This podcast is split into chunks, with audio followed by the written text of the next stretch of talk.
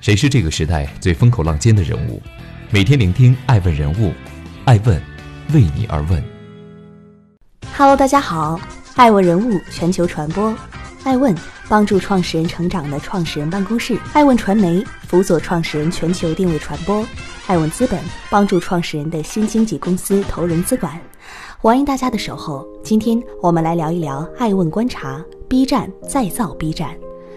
一场晚会，B 站出圈。二零一九年十二月三十一日当晚，小破站哔哩哔哩（以下简称 B 站）举办了二零一九最美的夜跨年晚会。日落、月升、星繁三个篇章的名字透着这场晚会的浪漫。主流古典乐团演绎《魔兽世界》《哈利波特》等经典 IP，楚团座领唱《亮剑》主题曲《中国军魂》，琵琶演奏家方锦龙与 B 站虚拟偶像洛天依合奏《茉莉花》。中西混搭，主流与小众文化融合，解构一切的二次元 B 站变得更加三次元。年轻人对文化的包容与开放在这里一览无余。而这场晚会后，八零后、九零后、零零后也都跨入了人生的下一个十年。晚会豆瓣评分高达九点二，直播同时在线观看八千万次。人民日报点名表扬 B 站的跨年晚会很懂年轻人，网友吊打各大卫视的赞美溢出屏幕。晚会播放两日后，B 站股价暴涨超百分之十八，身价上涨超十亿美元。接着，B 站又宣布与 QQ 音乐联合宣布达成深度战略合作。人生赢家也描绘不出 B 站的样子，而十年前，它还只是个小破站。欢迎继续聆听《守候爱问人物》，爱问人物全球传播，用爱发电。二零零九年，轻音少女、新世纪福音战士破火遍九州。二十岁的徐艺是二次元文化阵地 A 站的资深用户，但这个小站的服务器经常扑街宕机，他怒而奋起，与三个同学一起搭建了 MikuFans 网站，哔哩哔哩的前身。二零一零年，二十一岁的徐艺把 MikuFans 改名为哔哩哔哩。二十二岁，他收到了一个陌生人的来信。我对你们这个网站很感兴趣，我们能不能见一见？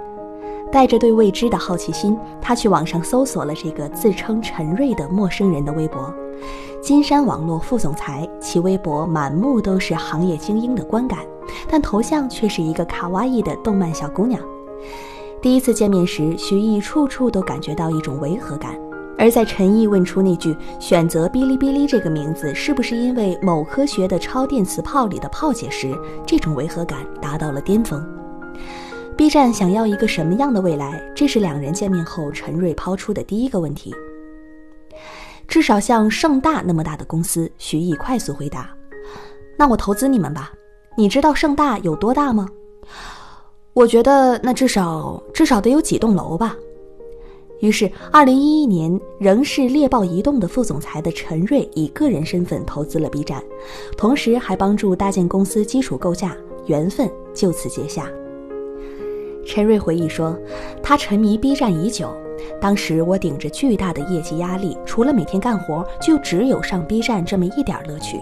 连续上了差不多一年时间，我当时就非常深刻地感觉到这个产品很特别，因为它会让人有一种沉迷的感觉，而且是发自内心的沉迷。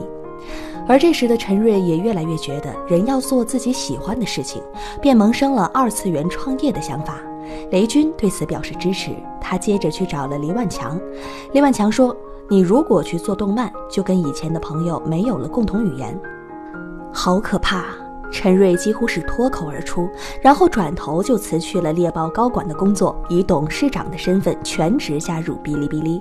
那时恰逢猎豹上市，陈瑞作为三号人物，本可以拿到一笔价值不菲的期权，但为了自己的爱好，他毅然放弃了近在咫尺的利益。很多人都不相信，我做 B 站不是为了让这个世界上多一家成功的公司，是为了能让更多像我一样现实里的少数派在网上找到一个一起开心的地方。陈瑞发微博感慨道。二零一四年十二月二十九日，B 站站长徐艺发了一篇只有二十四个字的微博：前金山网络副总裁陈瑞目前已退出金山，入职哔哩哔哩。就此，B 站翻开了新篇章。欢迎继续聆听《守候爱问人物》，爱问人物全球传播。硝烟四起，在经历了争购版权的野蛮生长，到对买剧兴趣减淡后，视频网站的版权大战愈演愈烈。二零一五年开始，国内外关于版权的纠纷此起彼伏。国外视频网站巨头 YouTube 面临十亿美元控诉，国内的射手网人人视频因侵权遭受处罚，B 站也没能逃过这场版权危机。短短一个月里，陈瑞就收到九起涉及网络传播权的起诉。先由老冤家爱奇艺将 B 站告上了法庭，接着斗鱼、华视网等多家视频公司也对 B 站提起了诉讼。下半年，迅雷公司又发来了一纸诉状。至2016年，B 站遭到的诉讼已多达五十起，是前两年诉讼总量的两倍以上。除了版权引发的麻烦，流年不利的 B 站在内容审查方面也频频中枪。二零一六年年初，广电总局下令整改影视剧中同性恋元素，B 站被迫下架了以上瘾为首的一批同性恋题材视频。二零一七年七月十二日，有 B 站用户发现大量影视视频下架，其中最主要的是外国影视内容，以日本影视剧最为严重，欧美也有所涉及，部分国产影视剧也遭下架。一时间，用户收藏夹里横尸遍野。陈瑞作出回应称。B 站近期影视剧下架是一次自我审查，纯粹是对于内容运营的策略性调整，一大波用户因此脱粉。不过陈瑞有自己的生存之道，早在2012年他就曾全面接手金山的网络游戏事业部，涉足手游领域。入驻 B 站后，陈瑞开始寻求多元盈利。二零一六年，B 站独家代理发行了日本二次元手游 FGO。第二年，FGO 大获成功，在五月份的苹果商店游戏应用收入排行中，FGO 超过王者荣耀，成为当月的第一名。二零一七年，陈瑞说：“B 站不会把游戏作为变现的手段，而是当做内容去运营。”但招股书中显示，B 站二零一七年总收入为二十四点六八亿元人民币，二零一七年同比上年增长百分之三百七十二，二零一六年同比上年增长百分之二百九十九，连续两年实现了快速增长。其中，二零一七年 B 站的游戏收入占总收入的百分之八十。收入的增长并非来源于视频，很多人质疑 B 站已不是视频网站。欢迎继续聆听《守候爱问人物》，爱问人物全球传播。B 站的恰饭之路，游戏带来的漂亮营收数据让 B 站顺利地冲入了资本市场。二零一八年三月二十八日，哔哩哔哩在美国纳斯达克上市。陈瑞费了九牛二虎之力向华尔街解释，B 站是以用户需求为导向的商业模式。媒体和分析师们指着财报上的数据质疑：“不会错，你们绝对是一家游戏公司。”尽管质疑不断，资本确实对 B 站宠爱有加。B 站上市后，腾讯通过认购增发新股方式对 B 站投资三点一七六亿美元。交易完成后，腾讯对 B 站持股将达到约百分之十二，腾讯由第七大股东一举变身为第二大股东。而二零一九年二月，阿里以购买老股的方式完成了对 B 站的战略投资。此番过后，阿里在 B 站的持股份额达到百分之十，仅从持股份额来看，几乎与腾讯不相上下。被巨头参股以后，带来的不仅是资本上的投入，还有资源上的倾斜、流量、用户曝光度等等。陈瑞的野心越来越大。二零一九年，陈瑞在内部为 B 站制定了一个目标，在三年内，B 站市值也要上升至一百亿美元。而达成此体量的标志，则是三年内 B 站收入要增长至一百亿元人民币。在目标的驱动下，B 站发生了诸多变化。二零一八年起，B 站就开始做许多尝试，游戏周边线下活动直播。到了二零一九年八月，B 站宣布未来一年时间里将降低百分之五十的会员准入门槛，大大增强了对以前不使用 B 站或未听说过 B 站用户的营销。除了一如既往的扶持草根 UP 主以外，B 站积极引入央视新闻、中科院物理等各种专业内容团队，向主流内容靠拢，又涉足 Vlog、知识付费等领域。为了实现营收的进一步多元化，B 站的 AD Talk 二零一九营销大会上打出了“万物皆可 B 站”的主题。其首次向品牌广告主大规模开放平台资源，包括了十四部国产动画、十五部纪录片、六部综艺、三十余位 UP 主、十一项大事件以及电竞虚拟偶像等资源。内容引擎运转下，B 站的商业化也在变奏。二零一九年十二月，B 站不惜花费八亿拿下了 LOL 全球总决赛的三年独播权。这样高的报价，甚至吓跑了快手、虎牙、斗鱼等电竞专业户。接着又巨资签下斗鱼一姐冯提莫。万物皆可 B 站的口号一直是 B 站的 slogan，显示出这个文化社群的包容性。如今多元化盈利模式下，B 站正变得越来越不 B 站，成了众多老粉的心头病。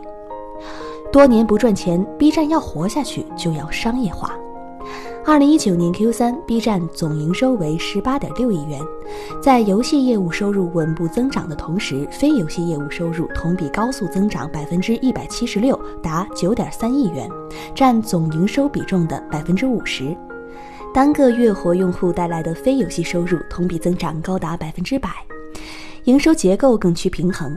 B 站直播和增值服务业务收入达四点五亿元，同比增长百分之一百六十七。在付费会员业务方面，截止九月底，大会员数量同比增长百分之一百二十九，达六百一十万。Quest Mobile 数据显示，B 站2019年9月的 MAU 破亿，远超知乎的4800万人。中国每四个年轻人就有一个是 B 站的用户。同时，B 站已经成为中国最大的音乐创作平台之一，中国最大的游戏视频平台之一，还是中国最大的在线学习平台之一。据统计，有一千八百二十七万人在 B 站学习。B 站早已不是一个 ACG 弹幕视频网站，而是国内首屈一指的年轻一代潮流文化社区。从广告、游戏、直播、电商、大会员，再到知识付费，B 站的商业化进程越来越猛，收入也越来越好。陈瑞曾表示，B 站的谨慎影响了发展速度，这是鱼和熊掌的关系。平台可以更奔放、更粗暴地去变现，去获得短期的收入增长，但背后伤害的是公司长期发展所需要的基础，例如口碑、内容生态的健康成长。对于所有的公司而言，这都是一个永恒的商业难题。再回看这场良心跨年晚会，我们发现 B 站十分巧妙自然地在内容安排上满足其商业广告的所需，如 logo 旁聚划算百亿补贴，显示 B 站已经成功抱上那条最大的大腿。演奏英雄联盟主题曲《涅槃》，不用说，是为未来将在 B 站独家播出的英雄联盟全球总决赛打广告。包括新签约主播冯提莫的歌曲节目，都透露出 B 站在独家内容、电商、直播等领域的商业化企图。B 站想要出圈，作为 B 站董事长陈瑞曾经说过很多次，我们要保持 B 站的小众特色。如果 B 站变大众了，也就平庸了。而 B 站的出圈之路免不了变得大众。如何平衡利益与初心？李彦宏也好，张小龙也罢，陈瑞也好，没有企业家可以逃过这个灵魂拷问。公元一世纪，布鲁塔克提出特修斯之船理论。如果特修斯船上的木头被逐渐替换，直到所有木头都不是原来的木头，那这艘船还是原来的那艘船吗？十年风雨不断，B 站将路向何方？爱问是我们看商业世界最真实的眼睛。记录时代人物，传播创新精神，探索创富法则。微信搜索“爱问人物”公众号，查看更多有趣又有料的商业故事。